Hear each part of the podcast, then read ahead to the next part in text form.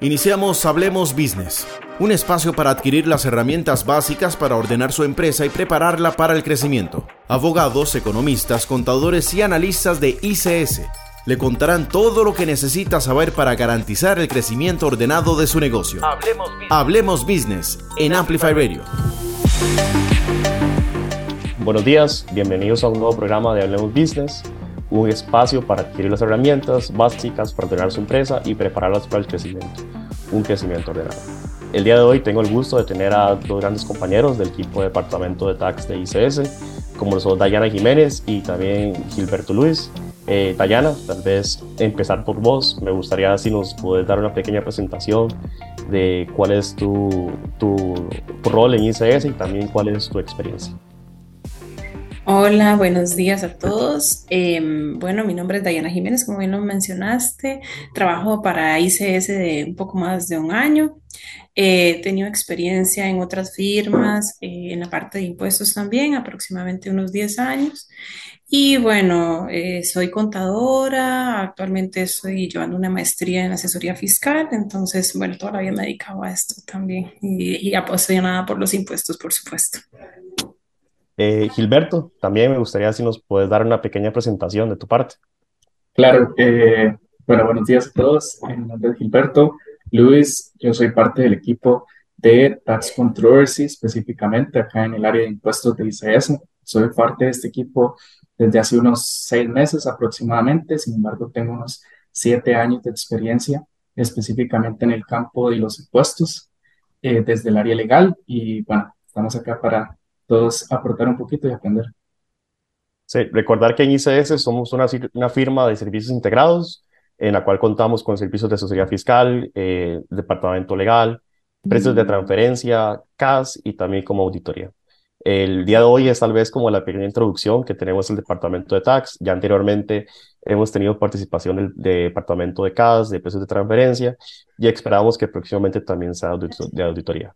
El día de hoy justamente tenemos un tema muy interesante, por eso traté como de, de, poder convocar de la parte contable y la parte legal, y más que todo es como un manual de supervivencia tributaria básico para mi empresa, o sea, qué cumplimiento preventivo debo realizar una vez que ya deseo dar como ese paso de convertirme de cierta manera en, un contribuyente o tal vez un empresario de forma regular y hacerlo de una forma ordenada que me evite de cierta manera ciertas contingencias a futuro. Entonces, eh, Dayana, no sé si nos puedes también dar como una pequeña introducción de la importancia justamente de tener, eh, desde empezar desde, desde cero justamente, de una vez, de una forma ordenada y evitar ciertas contingencias que en un futuro nos pueden afectar. Claro, claro, con muchísimo gusto. Bueno, en primera instancia, a veces las personas, y yo creo que eso es muy dado en nuestro país, inician negocios y sin mayor conocimiento, ¿verdad? De cuáles son la normativa tributaria, qué responsabilidades tienen, ¿verdad? ¿Qué pasa si incumplen algo? Em, entonces, eh, normalmente ya después de que han iniciado la actividad empiezan a preguntar y se dan cuenta que tal vez ya han incurrido en sanciones, en algunos errores, por ejemplo, no tienen contabilidades y entonces la toma de decisiones es muy antojadiza. Bueno, voy aquí, voy a pedir un préstamo, voy a esto, voy a lo otro y tal vez eh, para poder sacar hasta una, un, un préstamo eh, en cualquier entidad financiera necesitan de un plan de inversión, necesitan de tener, bueno, pues cosas básicas ordenadas, ¿verdad? Para que el, para que el, pues, el préstamo pues pueda darse. Y ahí es donde se topan con pared, ¿verdad? Que tal vez no pueden continuar con sus negocios, que probablemente sean muy rentables, eh, porque tienen algunas trabas. Y eso ha sido porque desde un principio tal vez no han tenido las cosas ordenadas, ¿verdad?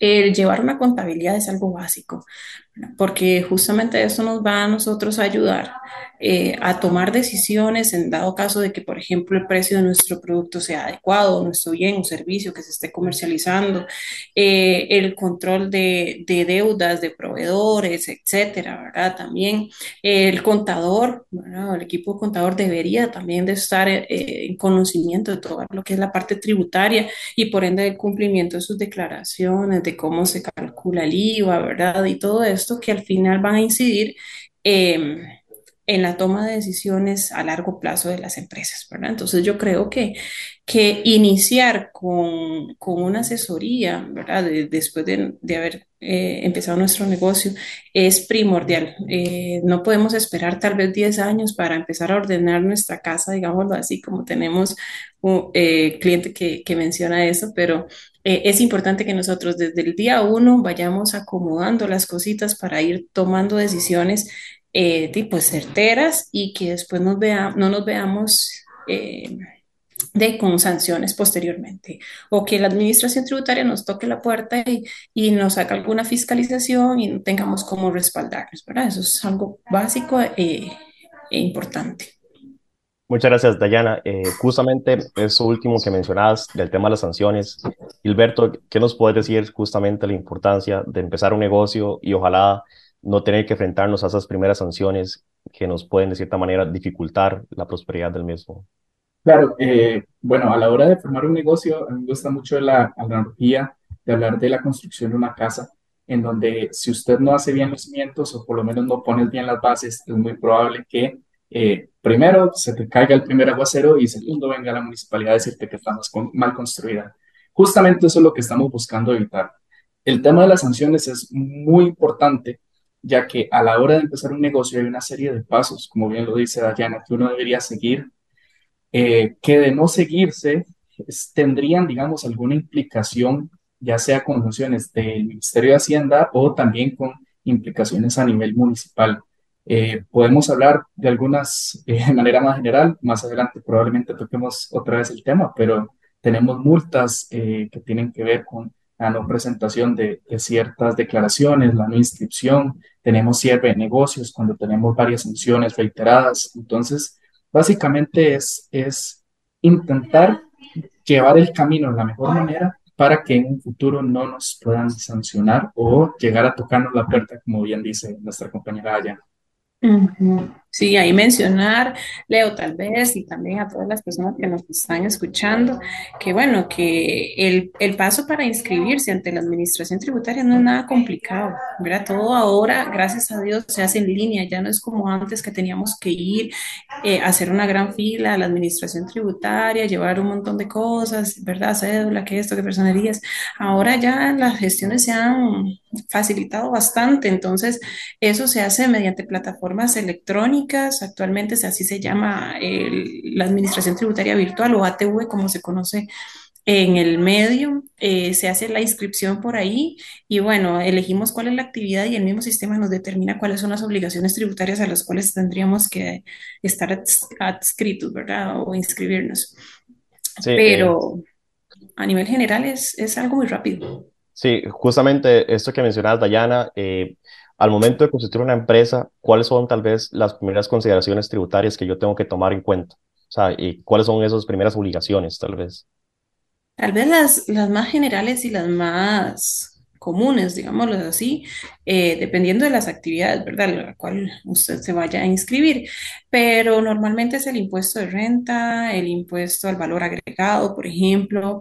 Em, esas declaraciones se presentan, una, la de renta es anual, la de IVA o el impuesto al valor agregado es mensual, entonces tienen plazos para presentar esas declaraciones, que es muy importante, y lo que decía Gilbert, que hay sanciones por no, por no presentarlas en tiempo, ¿verdad? Entonces tal vez ahí Gilberto puede ahondar un poquito más, pero eh, básicamente es eso. Bueno, también debemos de tener un sistema de facturación que, que se recomienda, que tiene que ser facturación electrónica en algunas excepciones, ¿verdad? Con algunos regímenes en específico, pero en general es básicamente esas dos obligaciones tributarias. Cuando son sociedades, pues el cálculo de los impuestos va a variar, ¿verdad? Eh, todo va a depender de la cantidad del importe que se facture, por ejemplo, si es una persona física, cuánto es el nivel de, de utilidad propiamente y de ahí se calcula el impuesto, pero básicamente podríamos hablar de que es renta e igual los más importantes. De acuerdo. Gilberto, eh, continuando bajo esta misma línea, si por ejemplo yo ya empiezo a operar, pero no cuento con una inscripción o no emito una factura electrónica, como el caso de mencionar Dayana, ¿a qué sanciones me expongo? Bueno, eh, es muy importante que todos los que nos escuchan y tal vez nosotros eh, entender que el Código de Normas y Procedimientos Tributarios estipula una serie de sanciones específicas eh, para lo que son la no presentación de documentos o la no inscripción. En este caso, cuando hablamos de no inscripción, que son los primeros pasos cuando se está constituyendo una empresa o creando un negocio, eh, el artículo 78 del Código de Normas y Procedimientos Tributarios estipula que en caso de que eh, esta inscripción como tal no se haga al momento eh, en que cada uno de los tributos, por así decirlo, eh, o la ley de cada uno de estos tributos estipula que se debe inscribir, hay una sanción del 50% de un salario base por cada mes o fracción de mes hasta un máximo de tres salarios base.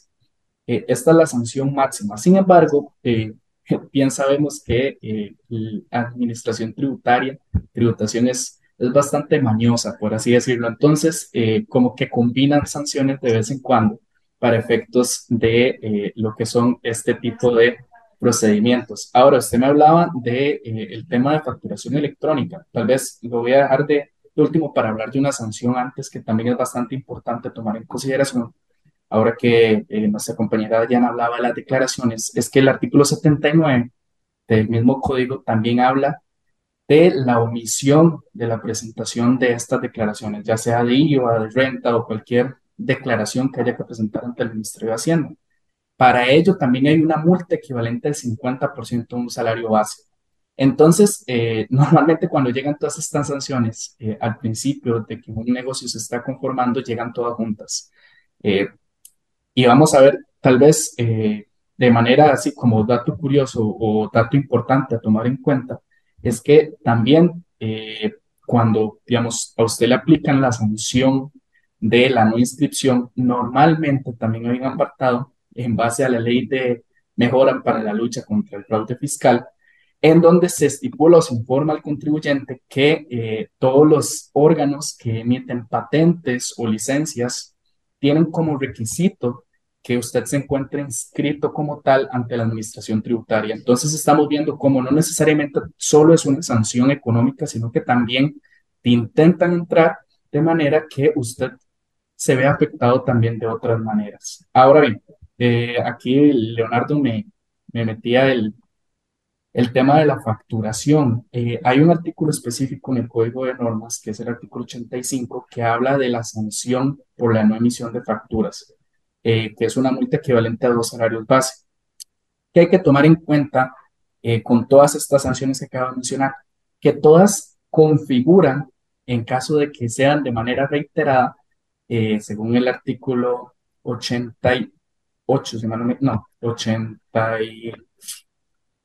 86, me disculpo, eh, configuran el cierre de negocios. En tal sentido, si usted eh, le llega la sanción, en este caso por una emisión de facturas, y le vuelve a llegar otra por una emisión de facturas, la administración tributaria puede, digamos, eh, pretender la aplicación de la sanción de cierre de negocios hasta por cinco días hábiles, por así decirlo, en los cuales el negocio no va a poder operar su actividad económica. Es importante tomar en cuenta todas estas, estas sanciones a la hora de abrir un negocio porque son trámites, eh, si bien muy simples, como una simple declaración, una simple inscripción, que pueden provocar un daño considerable eh, a un negocio o una compañía que apenas está empezando a dar sus primeros pasos. Muchas gracias, eh, Gilberto. Digamos, recordemos justamente que obviamente los pilares que hemos mencionado desde nuestro primer programa está el tema de las tres visitas, y es justamente la importancia, como ya lo vimos en el programa anterior, de tener todo ordenado justamente por si un nuevo comprador se nos acerca.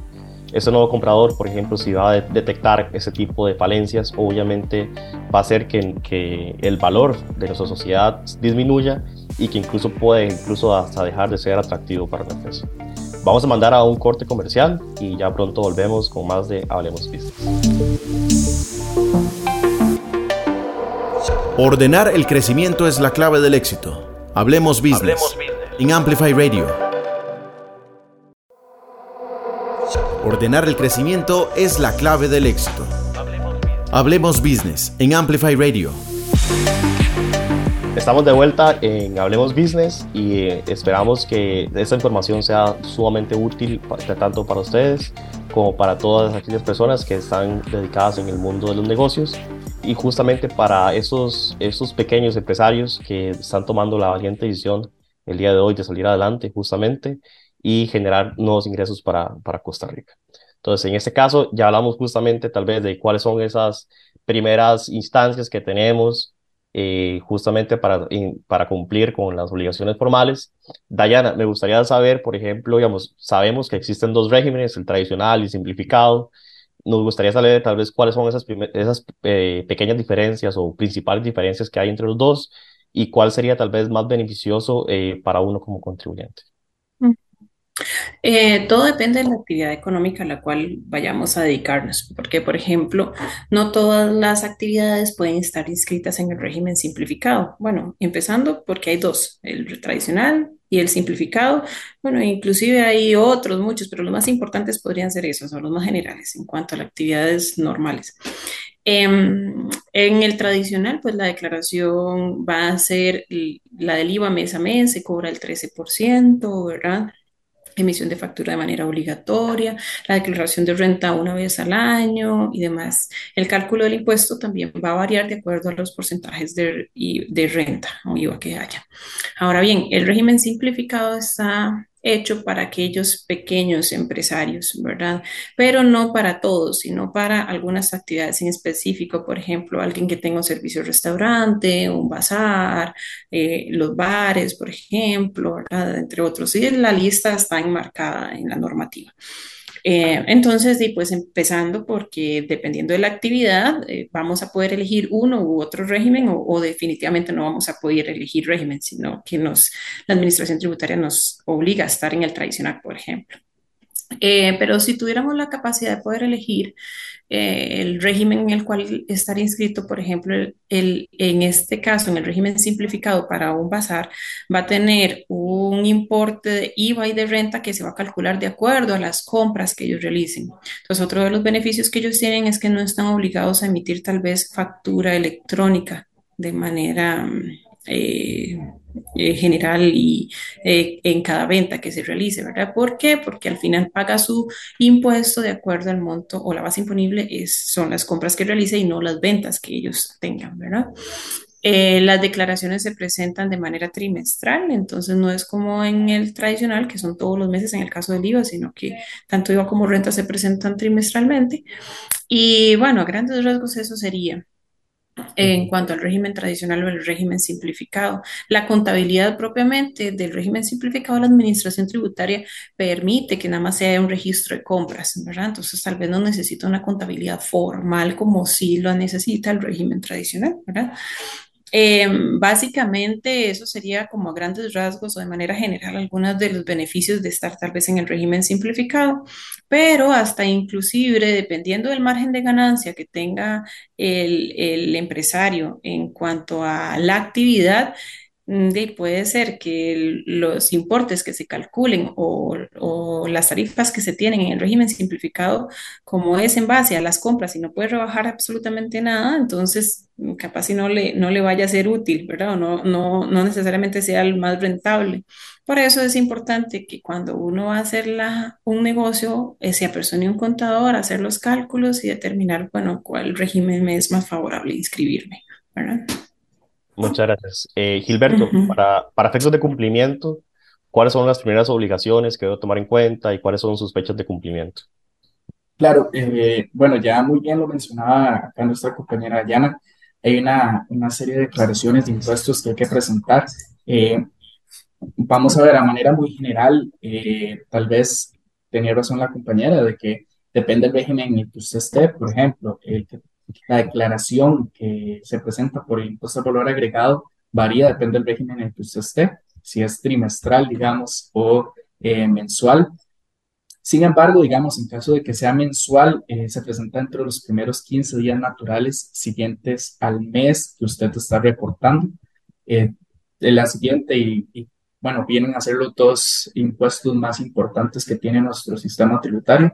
El otro es el impuesto sobre la renta que este se presenta dos meses y 15 días posteriores al cierre del periodo fiscal eh, que tenga la compañía. Tenemos otras declaraciones que también hay que presentar. Tenemos la retención en la fuente por salario, dietas, dividendos y remesas al exterior.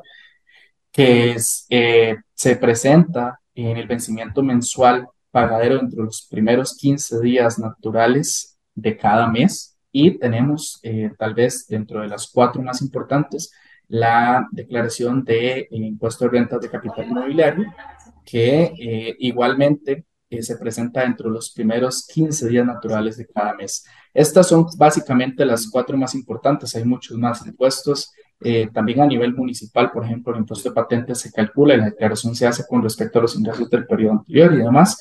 Eh, sin embargo, estos son los que hay que tener en la mente a la hora de eh, empezar un negocio y empezar a hacer las provisiones y la contabilidad llevarla de manera justa para poder llevar estas declaraciones de manera correcta y mitigar los riesgos de que haya algún tipo de intervención por parte de la administración tributaria.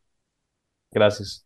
Eh, Dayana, eh, ya vos también lo mencionaste hace poco con el tema del tema de la contabilidad, pero desde el punto de vista contable, la ley, ¿qué documentación nos exige tener? Y también cuáles serían los beneficios de tener una contabilidad ordenada. Ok, eh, la ley a nosotros nos determina como, por ejemplo, cosas básicas como llevar los auxiliares de compras y ventas, ¿verdad? Que son de manera adecuada, en donde se consigne el nombre de los clientes o proveedores, el monto de cada una de las compras y demás. Una serie de requisitos que, debe, que deben contener estos auxiliares. Pero mm, una de las cosas más importantes y tal vez es en las que más fallamos a nivel eh, de empresarios en Costa Rica es, por ejemplo, eh, la ejecución de contratos. Muchas veces tengo algunos servicios con, eh, ojalá sean partes relacionadas, ¿verdad? O empresas del mismo grupo y no necesariamente tengo los contratos. Entonces, muchas veces cuando llega la administración tributaria a tocar la puerta, lo primero que llega y dice, bueno, teme los contratos y hay que correr para ver dónde los sacamos, ¿verdad? Porque tal vez no los tenemos. Em, o también, por ejemplo, facturas. Tengo que tener todas las facturas que respalden mis gastos. Entonces, cuando llega a la administración tributaria, y eso es, eh, muchas veces lo vemos en nuestras revisiones, eh, pide las facturas que respaldan X o Y gastos, ojalá que sean gastos de una cuantía importante y no tenemos esos comprobantes, ¿verdad? Eh, entonces, como mínimo, eh, tener bajo la lupa siempre los contratos, tener bajo la lupa que nos estén dando los comprobantes estos que sean autorizados, es decir, comprobantes electrónicos, ¿verdad? cuando tal vez sean servicios del exterior, tener el cuidado de hacer las remesas y demás, ¿verdad? Que a veces eh, de los, los, los, empresarios olvidan todas estas pequeñas cosas, ¿verdad? Eh, pero a grandes rasgos podríamos decir que, que estas, estas cosas, siempre tener un archivo como, yo siempre les digo a mis clientes, un archivo tributario, en donde tengo los comprobantes de las declaraciones que presenté, los pagos que realicé, si hice compensaciones, pues esas compensaciones que tengo, ¿verdad? Eh, los comprobantes de mis facturas, de todos mis proveedores aquellos contratos que tengo que respalda en sus gastos que actualmente tengo registrados en mi contabilidad. Em, y todo también, los respaldos va a variar de acuerdo a las, a las transacciones que tengan los, la compañía. Por ejemplo, si por alguna razón alguna de las empresas tuvo un gasto por un incobrable que, que a pesar de todas las gestiones legales que realicé, eh, nunca pude llegar a cobrarle ese cliente, entonces eso lo va a poder pasar como un gasto que la norma me lo permite, pero yo tengo que tener todos los respaldos, que hice todas las gestiones legales, que di seguimiento, que pasaron X cantidad de tiempo y que realmente esta persona nunca me quiso pagar, que tengo el comprobante firmado por esta persona, ¿verdad? Entonces, en fin, eh, muchas cosas que cuando llega la administración tributaria tal vez pensamos que son pequeñas, pero ya eh, suma de todos esos meses, ¿verdad? Llega a ser una cuantía importante. Eh, a veces también me pasa muchísimo cuando hacemos revisiones acá a nivel tributario de nuestros clientes que, que tal vez estamos haciendo algún tipo de diagnóstico y tienen préstamos ¿verdad? Se los aprobaron eh, y al final yo digo, ok, ¿en qué invirtió este préstamo? Deme un detalle o un plan de esta inversión que usted hizo que respalda todos estos, este dinero que le fue prestado a usted para poder respaldar el gasto y no tenemos un plan de inversión. Entonces, eh, al final, cuando llegue la administración tributaria y tengamos una respuesta de no tengo un plan de inversión, la administración tributaria fácilmente, y es algo como que hace, dice, ah, ok, como usted no sabe en qué lo invirtió, pues capaz y ni siquiera fue en la actividad y fue para cosas personales, usted no lo puede demostrar de que realmente fue para giro del negocio. Entonces, ajustan esa partida de gastos por intereses y normalmente esos son importantes, ¿verdad? Porque por algo nos estamos apalancando, ¿verdad? Porque tal vez son flujos importantes. muchas, muchas gracias, eh, Dayana, Gilberto. Me gustaría, digamos, un mensaje final eh, de ambos, tal vez.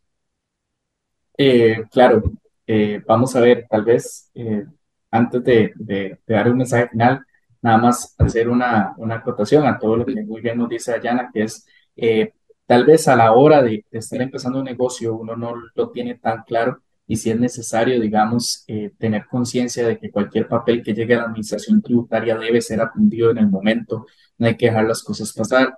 Eh, en caso de que usted tenga transacciones en el extranjero, hay que tomar en cuenta el tema impositivo local y el extranjero, el internacional, en caso de que sea con España, Alemania, México, Emiratos Árabes Unidos, eh, tomar en consideración que nos encontramos ante transacciones que están dentro del margen de un, de un convenio internacional. También el tema de precios de transferencia, que muy bien tocaba Dayana, eh, que es una obligación del contribuyente tener un estudio de precios de transferencia en caso de que tenga transacciones correlacionadas el tema también de eh, llevar los libros contables eh, al día, que desde 2002 eh, en realidad no hay obligación de llevarlos en físico, se pueden llevar en digital, pero esos son el tipo de cosas que a la hora, por lo menos en la parte de la que yo me encargo, que es el litigio, el litigio tributario, discutir con la administración tributaria, son pequeños detalles que hacen la diferencia entre una determinación y poder salir airoso